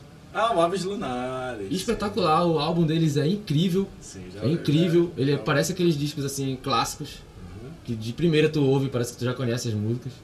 Eu participei inclusive de uma música do, do disco que se chama Fogueira, é, com vocal, né? E então, eu, Lohan, na Bressa, né? Lohan, é, o Charles, que é do Aves Lunares, do Lovate Penoso e mais uma porrada de. O David, que é do, do Aves também, do Lovite também, e do Nação Logan também, que o Charles também é do Nação Logan. Eita, uma banda é uma- enorme, é. cara. Nação Logan e tem o Pietro Zanata, meu grande parceiro da noite, que toca comigo, que é o baterista da, da Brega Soul, que ele, enfim, ele veio de lá de Curitiba e tal, veio morar pra cá, tem uma filhinha com, é, com uma, uma- a companheira dele é daqui e tal, enfim. E aí tem o, o Daniel, o saxofonista, que a gente chama ele carinhosamente de molequinho, porque esse brother é um prodígio. Ele varou aqui em Belém sem conhecer ninguém, tocando pra caramba, com 16, 17 anos, já dominando completamente o sax. Ele agora toca também um monte de, monte de projeto aí. E tem o Charel também, que é um tro- trompetista, que é um experiente, é, diretor também musical da Brea Soul. Já tocou em muitos, já tocou na Amazônia Jazz O contato da e Brea. Soul é, com, é contigo mesmo? Ah, o contato pode ser comigo, pode ser com o Luan também. Vai estar e a na, nossa produtora, mandar um abraço pra produtora Suelen Ferro, que trabalha com grandes bandas aí. também. vai tá na descrição do vídeo o contato da Brea Soul. É, cara, eu já assisti em vídeos, porque vocês praticamente surgiram no período ali, início da pandemia, Sim. né? Então não tive como acompanhar ao vivo. Até, até então agora, até agora não. Uhum. Mas, cara, o que eu já consegui sacar da Brea Soul é uma banda sensacional. Pô, massa. Muitos músicos ali competentes, tocando versões, né? Posso dizer assim, Uhum. de, de, de grandes compositores e, e artistas brasileiros. E é exatamente isso que tu falou, né, cara? É um, é um papo que a gente estava rolando ah, na pré, né, antes da nossa entrevista, que é uma coisa assim da cena cultural, até mesmo da música da noite em Belém, que, que fala esse circuito que tu tá fazendo, né? Nesse circuito que tu tá fazendo, é que existe agora uma grande importância de colocar essa esses artistas pretos, né? Tipo assim, como referência, né? Tipo Tim Uhum. Maia, Cassiano, né? Esses artistas do soul brasileiro Sim. também. Tu falaste de um que é até pra mim desconhecido, qual é? De Melo. O de Melo, né? Que tu faz. E tu tem o teu trabalho solo também, né? Da, da noite, né? Tu toca também na noite. É, eu toco na noite, é, tipo, o famoso voz de violão, né? É, famoso. Mas eu também é, faço show com o Pietro Zanato, né, que eu falei, que é o meu parceiro da noite aí. A gente também toca na rua, né? É uma coisa, uma parada que muita gente também me conhece pela música na rua. Eu toquei, eu toco muitos anos nos coletivos, nos ônibus. É, muita gente me conhece através desse trabalho também. E eu faço esse trabalho na noite, no voz e violão, tocando por aí, um repertório de boteco, de bar, né? Tocando de tudo um pouco, assim. E, e eu percebi que a grande, a maior, a maior parte do meu repertório é formado por é, músicas de compositores pretos. Sem, sem, assim, não foi uma intenção inicial, assim. É, foi, eu acho que foi a minha influência mesmo. É, acho que eu me espelhar neles, assim. É, tipo, o que me toca mais é- são músicas de músicos pretos. E eu não escolhi isso. Entende? É uma coisa que simplesmente pega, me pega, assim, saca? Uma coisa parecida com o Arthur da Silva, cara, que tava aqui, foi o primeiro episódio. Um abraço, Arthur, viu? Ele fala a mesma coisa, assim, cara, a minha influência foi essa, então eu vou fazer. O Arthur, ele, ele, ele criou uma, um direcionamento pro Brega, o Brega Soul, né? A tese Brega, tese Brega Soul, desculpa. Mas que é isso, cara, que eu tava falando agora, né? Cara, é muito legal quando uma geração já, já, já vem pronta, né? É o teu caso, já vem todo trabalhado, É, todo trabalhado nessa, nessa importância, né? Que, que parece pra ti algo espontâneo, mas não, porque tu já veio trabalhado disso, em cima disso. E é legal encontrar reverberações na noite de Uhum. Belém de públicos que, porra, ó, legal, ok, é isso mesmo, porra, eu quero mais, eu quero ouvir mais disso. Muito legal isso. Isso quer dizer o quê? Que a gente está quebrando algumas estruturas né, eh, de preconceitos, de racismo na noite de Belém, que estão inserindo cada vez mais esses artistas ah, ah, brasileiros que são que, eh, que nós herdamos deles, né, essa essa musicalidade toda, essas influências. E é isso. Pô, cara, parabéns, viu? Eu acabei não falando do meu trampo solo, né? No caso, eu tenho Uhum. meus, minhas músicas solo também. É, e, na verdade, obrigado por estar falando isso aí. Valeu. Primeiro, né, antes de entrar no assunto do trampo solo, eu. eu é, esse é um assunto assim que eu demorei um pouco pra ter consciência em relação a tudo isso, porque eu vim do meio do, do rock, né? Vim, comecei tocando metal, comecei tocando. E é majoritari- majoritariamente formado por pessoas brancas, né? Eu sempre fui assim. Sempre, tipo, nas bandas assim, eu era o único preto, só tinha eu mais um, no meio de seis, assim, entendeu? Então aí eu fui percebendo que desde criança a- o swing, apesar de eu gostar muito, amar tocar rock, a música swingada, o soul, o funk, era o que me pegava assim mesmo. Eu, tanto que eu imprimo isso dentro das minhas composições no rock, nas, nas Time Frogs, inclusive. Né? As, as Time tem, uma, tem um swing, assim, Tem que é muito. de músicas que eu tentei colocar aquilo que eu gosto, né? Eu sempre rece- recebi muita influência do Michael Jackson. Muito, muito, muito, muito, assim, um dos meus grandes ídolos. E a música dele, pô, mais swing do que Michael Jackson, né? É, Djavan, cara, Tim Maia, saca? Galera, eu acho que quem, quem saca, assim, meus shows por aí sabe que são os que eu mais... que mais me levam, assim, mais te leva, é, né? essa galera. E, assim, o meu trampo solo é muito voltado pra essa musicalidade, assim, do soul. Da, do funk, e do, até mesmo do afrobeat um pouco. É, o- eu tenho um, um single, um single não, ele, uma música que foi lançada numa coletânea chamada Pelas Fitas, que é o volume 2 dessa coletânea, que é feito, foi feito através do projeto MOA, Centro Musical, que é um projeto de extensão da UFPA, que eles selecionam, através de um edital, é, alguns artistas da periferia de Belém para lançar essa coletânea. Nesse ano de 2021 eu fui selecionado entre 10, pra, pra- entre 10 músicas, né? A minha música tá lá, se vocês quiserem sacar, no- na coletânea pelas fitas, tá aí nas plataformas de streaming. A minha música é a que abre a coletânea, se chama Periférico. Porra, legal, cara. E aí ela tem bem uma pegada funk assim. E aí eu tenho um material eh, já foi gravado pelo pela produtora K Filmes, que é só voz e violão, de uma música minha também, Me Deixa é o nome dela. E eu tenho no meu Instagram lá, se vocês quiserem sacar, e ela vai ser gravada ainda nesse mês de março. E eu tenho mais um som aí pra ser lançado, que é o Quando Isso Passar, o nome da música. Ela vai ser lançada através da, da Gramani. Na verdade, da nem. Enfim, mas é uma galera, uma produção que eu tô fazendo com uma galera lá de Belo Horizonte, que eles me procuraram através da internet, né? A facilidade da internet. Aí a gente produziu essa música à distância. É, e essa música deve ser lançada aí em março também. Pode crer. Uma música também assim, mais pro R&B e tal. Essa Cara, vibe assim. você realmente é um fumegante, viu? Você não para de fazer coisas, bicho. Aí, Parabéns, pô, cara. obrigado, mano. E Parabéns. eu tô lutando, na verdade, há um tempo pra conseguir lançar meu, tra meu trampo solo. Eu- eu, na verdade, eu sou um grande procrastinador, isso aqui é a verdade. Esse trampo solo, ele tá aí já há uns dois anos sendo prometido. Mas acontece com todo mundo que é muito criativo. É, aí eu- pensa e deixa guardado. Ah, É. vou fazer outra coisa. Eu tô uns dois anos já prometendo esse disco aí, o EP, e já tenho música nova na frente já, e músicas antigas já Sim, normal. Mas tá rolando. Essas músicas que eu, que eu citei agora, elas são músicas de três anos atrás. E aí eu tô com um plano aí de lançar pelo menos uns dois EPs esse ano aí. Já consegui botar pra frente. Esse ano realmente vai rolar. E tudo der certo pra ti, cara. Esse ano 2022 tem tudo pra dar certo pra todos vocês, na verdade, né? Tipo, o Nossa. trampo que cada um faz, o esforço que cada um deposita, né? A energia que cada um constrói, né? Desenvolve pra aquilo. Só tem resultados frutíferos, cara. Parabéns.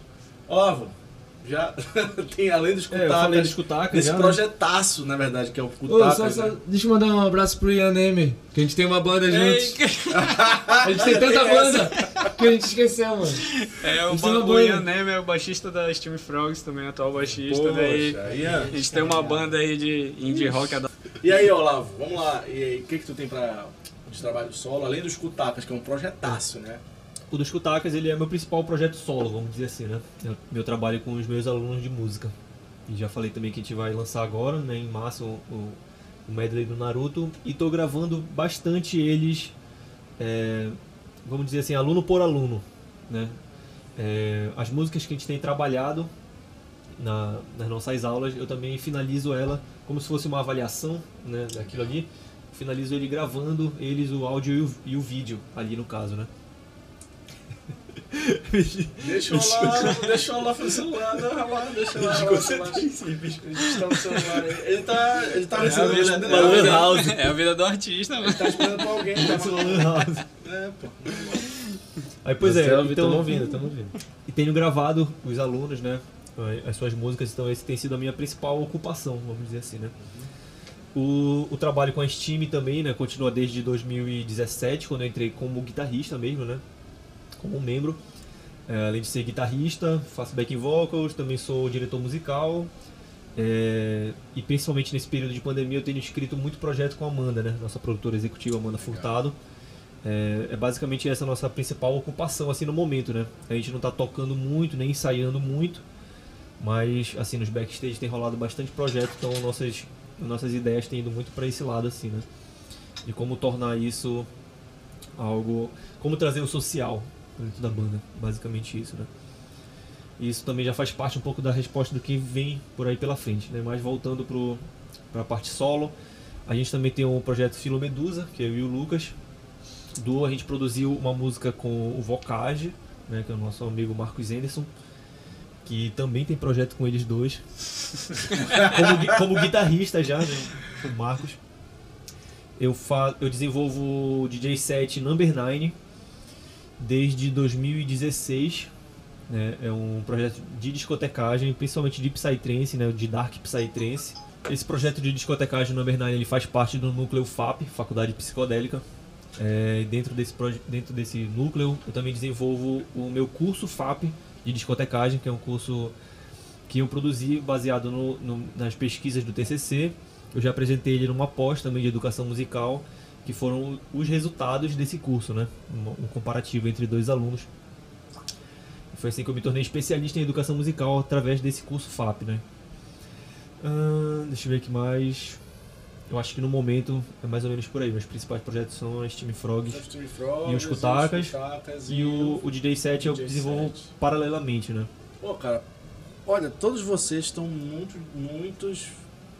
Prolíficos. Na verdade, vocês são polivalentes, né, cara? Porque vocês conseguem fazer várias coisas e isso, essas várias coisas, elas acabam sendo convergentes pro principal que eu observo que seria o time Frogs, né, na verdade, É. pra vocês, né? E, porra, o que, que eu posso dizer pra encerrar esse papo, bicho? Tô na frente de uma grande banda aqui. Gente, aproveitem o trabalho das Team Frogs, que é um trabalho be- belíssimo. Tem muitas incursões. O psicodélico, ele, ele ele sofre preconceito, né? Do público, né? Mas e veja, gente, que essa, essa intenção da psicodelia, até na história das próprias grandes bandas como Beatles, Rolling Stones, tal, que passaram por esse período, a psicodelia, na verdade, é, é um movimento que serve para a gente abrir nossas mentes. A gente vive hoje numa geração de jovens que são velhos, cara, praticamente. Adolescentes, na verdade, que são velhos. Porque adolescente é só pela faixa etária, mas a velhice é um- uma condição cultural, comportamental. Por quê? Porque são adolescentes que não querem se abrir, cara. Abrir sua mente para escutarem novos sons, para se aventurarem, para experimentarem outras sensações, outras construções culturais. E a gente está dando essa oportunidade a partir do nosso canal também para isso, para vocês estarem em contato, entender melhor de onde vem de- determinado som, de- determinada intenção artística, né? E eu posso dizer com toda certeza que vocês estão no caminho certo, cara, de que vocês estão fazendo, viu? A Valeu gente sempre encerra o nosso bate-papo aqui no vídeo, com esse toque de cada um de vocês aí, ó. Valeu, valeu. E vamos continuar no Spotify agora. Você pode correr para o Spotify, é simultâneo aqui o nosso canal, o nosso lançamento. E no Spotify vamos ter um prosseguimento para essa conversa aí. E vai rolar muito som, muita, muitas outras histórias aí que a gente vai contar. Obrigado, gente. É isso aí, valeu, até mais. E aí, Lucas, quer dar um abraço para alguém? Mandar um abraço, Leandro, Olavo, pra Mandar um abraço pra galera do, do Leão, né? Na verdade. Ah, quero mandar um abraço pra galera do Papão. Toma, Pô, não sei se aquela hora saiu um abraço pro Ian, né, mano? Que acabou. Pois é. Então mande, mande saiu agora, não, o gente. Ian, a gente tem a banda lá que, que a gente ia falar. O projeto que o Lavo falou que a gente esqueceu aqui é a Molho Jam, uma banda, uma banda cover né, da noite também, os gigs da vida. Que é o, o, o Leandro Batera, eu sou vocalista e guitarrista.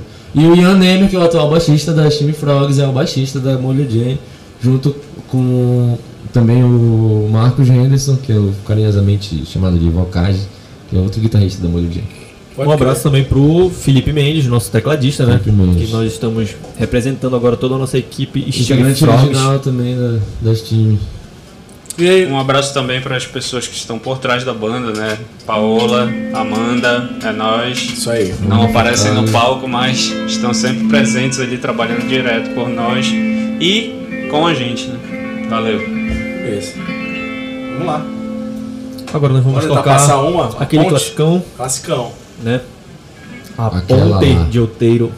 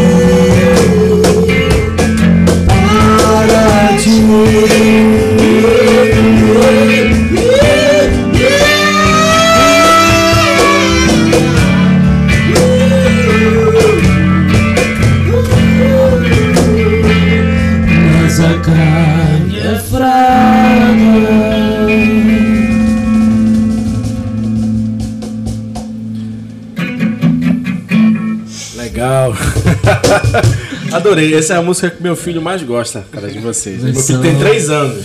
Valeu. Quando ele ouve essa música, ele, ele vai montando com os brinquedos dele da bateria pra, pra tocar. Eu fazia isso com meu irmão. Meu irmão menor que eu montava a bateria dele também, botava ele pra tocar junto Isso comigo. aí, cara. Isso é- esse é o impacto que o, esse é o impacto que o trabalho de vocês causa nas, nas pessoas, cara, que gostam assim de ouvir coisas diferentes, gostam de procurar coisas diferentes. Eu vou falar uma coisa pra vocês aqui, na real, cara. Primeira vez que eu vi vocês no Coisa de Negro, em Coraci, eu fiquei profundamente impactado com o visual, com o público, com tudo, cara. Porque eu nunca, nunca ia esperar que o rock pudesse ter tanta é, apelo, assim, tipo, público mesmo, de ir até aquela casa pra assistir vocês. E é um movimento, cara. Vocês não têm fãs, assim, vocês têm seguidores, saca? Pessoas assim, pare- parece ter uma palavra tão banal por causa, do, por causa do Instagram, né? Mas assim, seguidores, da vida real. Seguidores da vida real. Não tô falando de Instagram, que isso aí é, é só, né? É, é falso, muitas vezes. Mas pessoas que acompanham mesmo o trabalho de vocês, sabe? Isso é uma coisa assim muito legal que faz com que a gente não queira desistir da, de- da música por isso, né? Da música autoral, assim, por isso, né? Porque trabalhadores da música vocês todos são, de certa maneira vocês podem se arranjar se, por exemplo, daqui para amanhã essa essa esse sonho, né, que tipo de manter um trabalho seu mesmo, colocar ele na frente dos outros trabalhos, né? Porque ainda o que eu posso observar é que vocês estão dividindo isso com outros trabalhos, com outras coisas, né? Esse é um sonho a gente poder, mas a gente trabalha todo dia para esse sonho ser realizado, não fica só como um sonho. Mas cara, ver o que vocês estão fazendo, cara, me dá uma inspiração também na Mobile. Eu acho que outras bandas também se inspiram muito pelo pela a, a força que vocês têm, cara, de poder fazer isso que estão fazendo, a continuar também, sabe? A produzir mais e tal. Isso é legal porque isso cria um clima saudável até de rivalidade. Vou abrir logo o jogo aqui, né? Mas é uma rivalidade saudável, cara, que só quem ganha é o público com isso. Isso é muito legal. Isso é muito bacana. Você não faz ideia quando isso é, isso é sensacional para uma cena que está se definindo, que é a nossa aqui em Belém, sabe? E aí, cara, vocês têm alguma coisa para tocar? Eu queria falar com vocês sobre o documentário. Documentário não, desculpa. O curta que vocês, vocês lançaram, né? Isso. Qual, qual é a concepção da, daquilo, bicho? Porque Cara, é tão, o- é tão visualmente impactante, assim, tipo. Mas de onde veio toda essa inspiração? Cara, a inspiração principal do, do, do curta, ele veio do labirinto mental, né? Principalmente do labirinto mental, mas também um pouco de cada trabalho, assim, veio um pouco do cambon, um pouco de trubal também. Ele é como se fosse é, resumisse um pouquinho a nossa trajetória da banda, né? Com coisas a mais, claro, né? Tem coisas que foram inventadas pra ele, né? Dentro Como- desse universo aqui que a gente É, imagina como se fosse o universo das Time Frogs com personagens, né? É, a- os atos, né? Os momentos ali do, do curta-metragem, eles seguem a ordem das músicas do Labirinto Mental, né? E aí ele veio numa ideia que surgiu entre eu e o Thiago, né? O nosso antigo baixista. Ele, ele já estava escrevendo algumas coisas sobre as- os, os lançamentos, né? Do Cambô Trubal. E eu falei, pô, vamos escrever também sobre o Labirinto Mental, né? E aí veio a ideia de que aquilo ali seria a vida de alguém, né, o labirinto mental. É, nascendo em labirinto, passando a sua adolescência em bicho solto, passando pela sua transição para a vida adulta em A Ponte, né? Levantei como se fosse a parte boa da, ali daquela vida adulta, a era cinza, a parte não tão boa da música, e as portas como se fosse uma uma visão do que era possível do mundo, aquele, aquele último pensamento já ali, né? Tipo, pô, olha tudo que eu já passei na vida, né? E aí nós fomos dando nomes aos personagens, né? Colocamos o Hilidai como o personagem principal, que é esse sapinho aqui mais verde claro, que tá apertando o botão É, começou de- dessas. Aqui o irmão dele, o Filomedusa, nós colocamos o nome dele. Demos o nome também do Regen Cérebro, que é essa máquina aqui, né? Esse cérebro. E aí se. E fomos deixando a, a criatividade aflorar mesmo a qualquer. É, então, primeiro também ah, surgiu né, a ideia de fazer o curta através do projeto da. É, o da- curta ele já veio depois, né? De Blanc e tal. Que a gente foi aprovado e aí veio a ideia de fazer o, o curta, né? Eles tinham escrito essa história baseado em todo esse universo que a gente tinha imaginado dentro das ilustrações da banda. E já tinha sido lançado o livro. A gente lançou no- de um teatro, né? Primeiro, uma encenação. Depois nós lançamos um livro digital que está presente no nosso Instagram. E depois surgiu a Leo de Blanc, que nós fomos premiados com a ideia de fazer um curta-metragem. Aí sim podemos gravar toda essa história, né? Documentar mesmo. E aí nós fomos atrás do Hérios Carvalho, o diretor, que fez o clipe da Ponte com a gente. Foi o primeiro trabalho dele com a gente e aí fomos atrás dele e lançamos o convite dele ser o nosso diretor desse filme, né? Ele colocou mais duas pessoas na equipe também, foi o Matheus Cunha e o Dylan Moura. E no dia 26 de março, às 17h15, nós iremos participar com esse curta-metragem que se chama Hilidai no Labirinto Mental, da Semana de Arte e Muralismo do Centur, no Cine Libero Luchardo. Então, todos convidados para o dia 26. Nós vamos é, começar a divulgar esse daí, porque nós fechamos basicamente hoje isso. E João vamos- Cirilo, né? Isso, vamos começar. Mais uma vez, a gente já falou do João Cirilo aqui, do documentário do Curica com o Bruno Rabelo. É, eu não tenho mais o que falar de agradecimento, mas eu vou agradecer de novo. João Cirilo, pô, sem você a gente não, não poderia divulgar os nossos trabalhos musicais, né? Porque hoje não, não se vive só da música, né, cara? A gente também tem que fazer o audiovisual rolar. Com certeza. E, muito cara, importante. essa produção das bandas independentes aqui no estado do Pará, que tá correndo solta, assim, tá muito bonito, cara. É, São vocês, é a Coach, por exemplo, Uhum. né? É, enfim, o- várias outras bandas estão lançando. O, o Super Self, que já tá, já tá agendado para vir aqui, eles vão vir lançar. O Lauvate Penoso também, tipo, várias bandas que estão fazendo bom- bons trabalhos. Então, a- pela primeira vez, assim, foi uma conversa que eu tive com o Bruno em off, assim, antes da entrevista. Pela primeira vez na história da cultura paraense, a gente está dando importância pro videoclipe. Isso. Né? Então, tipo, o videoclipe, isso se estende para onde? Pro curta, pro filme, pro doc, pro, É. entendeu? Pro um monte de coisa que vai galgando a nossa carreira artística, cara. E, pô, parabéns que A vocês Mobile, estão... né, cara? Que esses trabalhos, esses, É, esses a longas, gente, é, esses longas, eles foram sensacionais, né? A gente foi assistir o lançamento. É, eu posso falar assim, Laércio Esteves é o cara, o diretor é, o cara que tá por trás de tudo, a cabeça pensante, o, o Laércio e o André, na verdade que é o cara que também trabalha com essa mentoria das ideias, organiza, né, a cabeça do Laércio nesse propósito. Mas cara, vocês também, né? Sim. Não vamos falar da Mob, vamos falar de vocês. Mob, né? Enfim, vocês aqui que são as pessoas que estão fazendo tudo isso, cara. Muito obrigado, assim, como admirador do trabalho de vocês por estarem fazendo essas coisas, cara. Muito legal Pô, mesmo. muito obrigado, cara. Valeu, Todo esse valeu, reconhecimento é muito importante pra Muito gente. obrigado, cara. Já puxando um pouquinho do que vem aí, né? Além desse filme. É, além desse. A gente, vai, a gente já lançou ele né, no YouTube. Ele vai ser lançado também aqui na Semana de Arte. E nós vamos lançar um videoclipe, falando em videoclipe já. Nós iremos lançar um videoclipe chamado Bicho Sou Trubal. Que ele é um medley regional de músicas que a gente já lançou, né? Bicho Solto e. Trubal, além de um tema inédito no final. E deve ser lançado agora no primeiro semestre ainda. Isso já também já dá um, uma deixa do que vai vir nos próximos lançamentos da banda. Nós devemos lançar um single no segundo semestre e já daremos início a uma nova, uma nova cara, vamos dizer assim, da Chime Frogs, que nós vamos começar a trabalhar é, mais de fato mesmo a, a nosso, o nosso folclore amazônico. né? Nós sempre tivemos um pé na psicodelia, um pé no regionalismo e agora nós estamos bem mais voltados assim para para o nosso folclore e para nossa sociedade também, né? O que é mais psicodélico do que. Boto? Porque. Do que um boitatá, né? Boitatá. Ah, O que é psicodélico que Yara, cara?